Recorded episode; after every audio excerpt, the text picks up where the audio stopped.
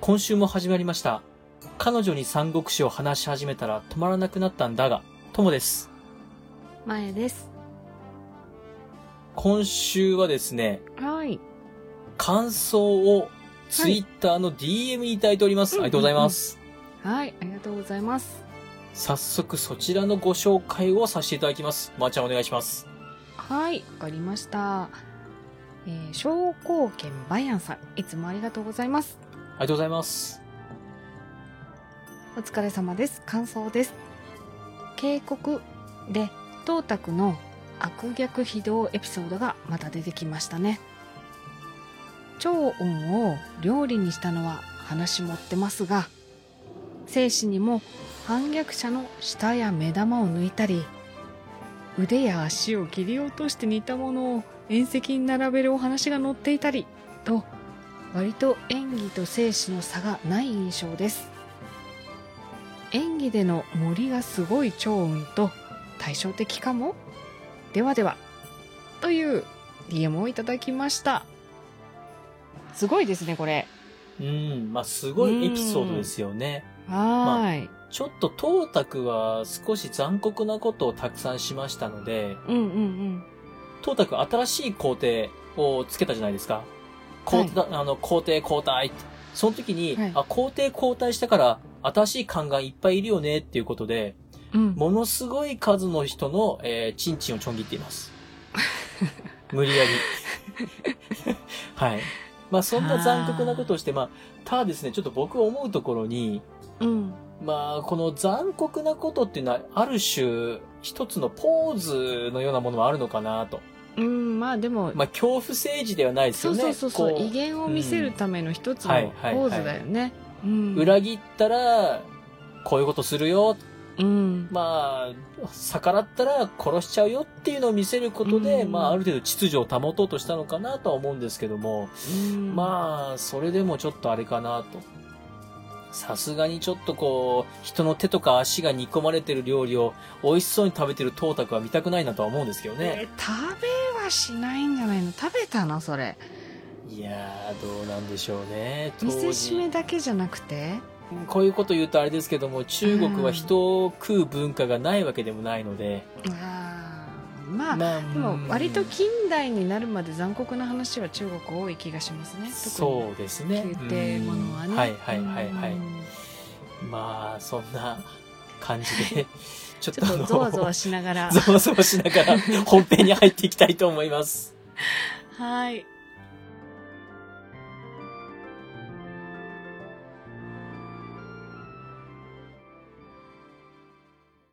彼女に三国志を話し始めたら止まらなくなったんだが、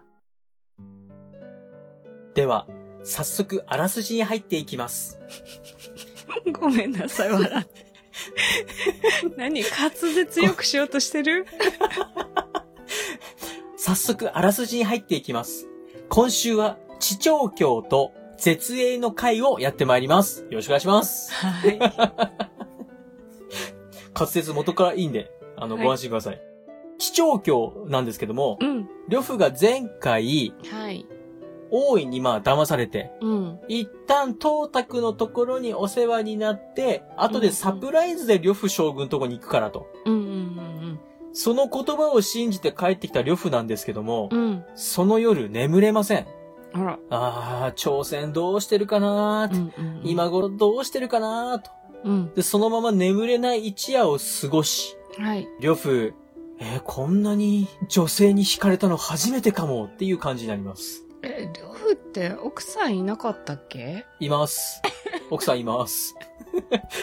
奥さんがいるんですけども、うん今、はい、えー朝鮮ちゃんにお熱です。ああはい気になって気になって仕方がないので、うん朝一で董卓のところに行きます。おーはい董卓のところに行きますと、護衛に、うん起きてるかいと聞きます。ところがう、ん董卓大使は昨夜、お休みになられたのが遅かったようなのでと、うん王院さん家でパーティーでしたからねーって。うんそういえば、美人を連れ帰ったって聞いたよと呂布が聞くと、うんそれですよ。多分、よろしく楽しくしてらっしゃるんでしょうなーみたいな。あーバラされちゃったはい。うん。もう呂布この段階でちょっと怒ってるんですよなんね。でしょうね。でも、一旦そこから立ち去ります。うん。トータクが起きるのを待ってるんですけども、昼頃になってようやく起きてきたと。うん。で、ベッドルームにズカズカと入っていくと、うん。そこでは、口紅を引いている朝鮮がいると。見られちゃっていう。呂布はショックを受けます。はじっと朝鮮を見つめますが、い。うん。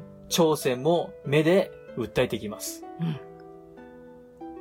まあ、その時、トータクに、お、どうしたうん。なんでこんなところで入ってきてるんだと言われるんですけども、うん呂布は何食わぬ顔で、夢で、東卓大使が病になったので、心配で来ましたと。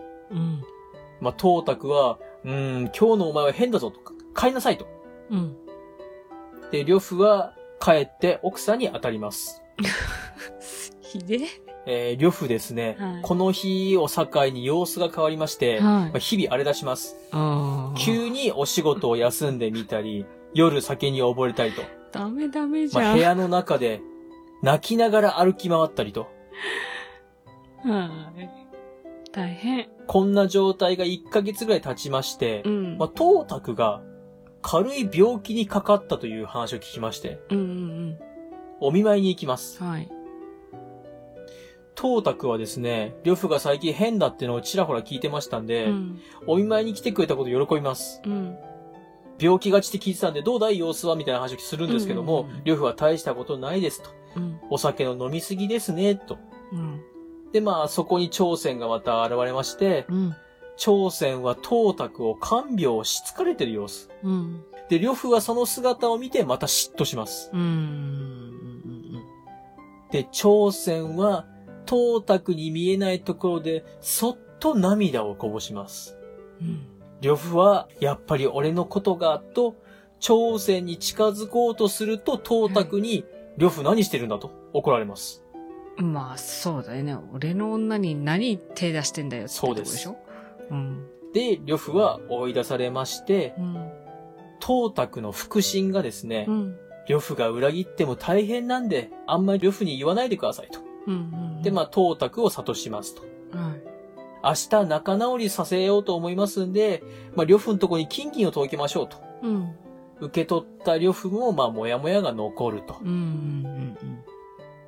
このシーンで呂布は完全に調整に手を出そうとしてますのでうん。、はい。それはまあ、東卓も怒るなってところですよそうね。でしょうね。で、次が絶縁の会うん。。といううところでして、はい。東卓の具合が良くなります。はい。朝鮮と毎日楽しく暮らしてるんですけどもうん、呂布は前と変わらず日々東卓のそばにいると。うん。あくまで呂布の方としては東卓の護衛なので、まあまあまあ、そうですね。呂布と東卓が一緒に皇帝陛下のところに行きまして、うん。この日東卓の帰りが遅くなるっていう日があったんですよね。うん。うん。もう呂布はもうこれがチャンスと朝鮮の元へすぐに行きます。うん。ええ。で、朝鮮はですね、うん。やってきた呂布を見て、うん。もう私の体は汚れていますと。うん。うん。でも、好きなのは呂布さんなんですよ、と自殺するふりをします。うん。それを呂布は止めまして、うん。今に何とかするから待ってておくれと。うん。朝鮮はその言葉を聞いて泣き崩れます。うんそこへ、東卓が帰ってきまして、うん。東卓は、あれ呂布いないねと。で、帰ってきた朝鮮もいないねと。あれあれさてはあいつらということでうん。気づいて探し回ります。うん。で、東卓に見つかりまして、呂布は、はですね、逃げます。うん。で、東卓を追いかけるんですけど、その時に腹心とぶつかります。はい。呂布は呂布で、東卓に襲われて逃げてますっていうことで、スタスターと逃げていくんですよ。スタスタートね。はい。で、呂布は逃げてくんですけども、東卓がもう呂布の首を跳ねろとうん。言うんで。ですけども、ここでうん。東卓の腹心が、はいい。やいや、それはダメですと。うん。絶縁の会の話をします。はい。絶縁の会というのはですね、うん。昔、うん。ある王様のところで、うんまあ、宴、宴会が行われたと。はい。そこで、暗くなった瞬間に、うん酔って王妃にハレンチなことをした奴がいたと。うん。その時に、うん王妃がハレンチなことをした人間に目印をはい。わかるようにちょっと紙をほどいてたんですよね。はいでも王はその男を許して、うんいやいや、このまま暗いまんま宴会をしようと。うんで、あの、明るくする前に、みんな髪をほどいて、みんなで楽しく飲もうっていうことで、その、ハレンチな男を許したんですよ。うん。後々の戦争で大ピンチの時に、この男が命を懸けてその王を守ってくれたと。うん。こういったエピソードを腹心が董卓に伝えまして、董卓は、うんうん、呂布を許そうと。うん。まあ、ハレンチなことして、はい、でもはい、はい。で、なんかいいことするかもしれんってことね。そうです、そうです。で、うん腹心としては呂布がなんで不平を持ったのかも察してますので、まあ困ったなと思ってるんですけども、この絶縁の会のエピソードで、うん。董卓が呂布を許して、朝鮮を呂布のとこにあげようというふうに考えているよっていうのを呂布に知らせに行くんですよね。うん。でうん、そういった話を進めていく中、董卓が朝鮮にこう言います。うん。泣いている朝鮮に対して、うん。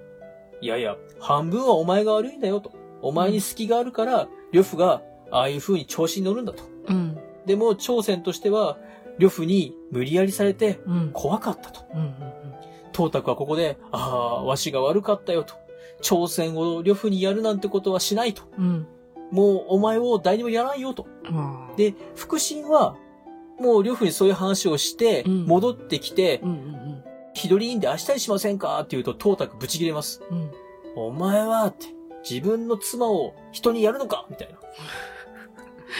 うん。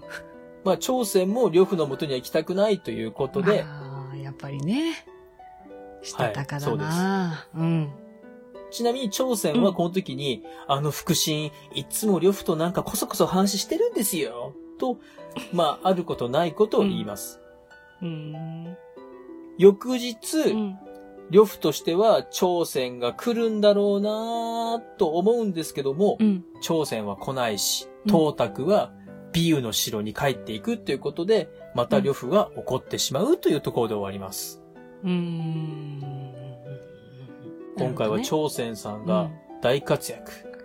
ね。立ち回りをしましてです、ね呂布と董卓だけじゃなく、董卓の腹心自体もこう離れていくような感じのそうね。策略を巡らしております。まあはい。最後の目的は、董卓を倒すわけだから、そうですね。ちゃんとそこにね、導いていってる感じがする。うんはい。しますね。うんうん恐ろしい話です。 恐ろしい話ですか。はい。はい。まあまあ、女性が絡むと、そんな感じになるんだろうなって気はちょっとしますけどね。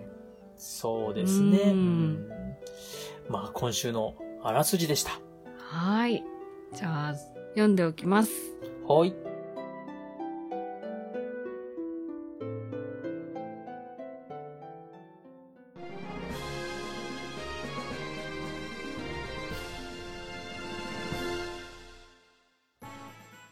エンディングです。さあ。はい今週はもう朝鮮がうん。本当に活躍して、うん。まあ本当にハニートラップ炸裂。そうですね。うん。もう、呂布の様子を見ると、うん。まあ、1800年前の人と今の人ってあんまり変わんないんだなと。おっといや女性に悩むと ううーん。ん。酒に溺れ、仕事に身が入らなくなり、うんそして、なんか家の中で変な行動を取り出すと。いやまあ、中二かと思うんですよね。人、そうだよね。大人にはあまりいないよね、と思って。うー。うんんだから多分、呂布さんの本当の初恋なんでしょうね。へーなんかちょっと調べたら、朝鮮ちゃんって16歳でしょはい。若い16です歳ねえ大変だなと思って。当時の中国では、うんうん。 10代から20代入るまでがなんかこう、うん美人のその、あれだったみたいですよね。まあ、日本でもそうだと思うのよね。多分。あの、結婚的齢期うはんそういそううあれだっただよんねでしょう10ね代、昔は。うんまあ、そもそもこう、寿命自体が30年とかそうそう40そう年とかそうそう50年とかう、んまあそういう短いあれだったので、まあ必然的にそうなのかなと。そうだよね。うんうんいやいやいや。まあ、大変ですよね。大変ですよ本当ね。に。本当大変だと思う。ね16点。 16ですよ16が国を。うん、動かすんですよ国を変えようとそうですいやよー、大変。すごい。そう考えるとね、恐ろしい女性の力はすごいですね。はい。うん、たくさん女性が出てきたらそりゃ怖いわ。はい。って気がしました俺女、 怖い。そういや、本当ですね。はい。なんか話が変な方向に行ってるの で、メールアドレスをお願いします。はい。皆さんのご意見、ご感想お待ちしております。まずは Gmail です。数字で359。アルファベットで DAGA。三国だが、アットマーク Gmail.com。エピソードの概要欄にお名前だけで送れるメールフォームもございます。また、ツイッターをされている方は DM に送っていただいても結構です。感想は、ハッシュタグ、三国だが、三国を漢字、だがをひらがなでつけて、つぶやいてください。お待ちしております。はい。では、また次回。バイバイ。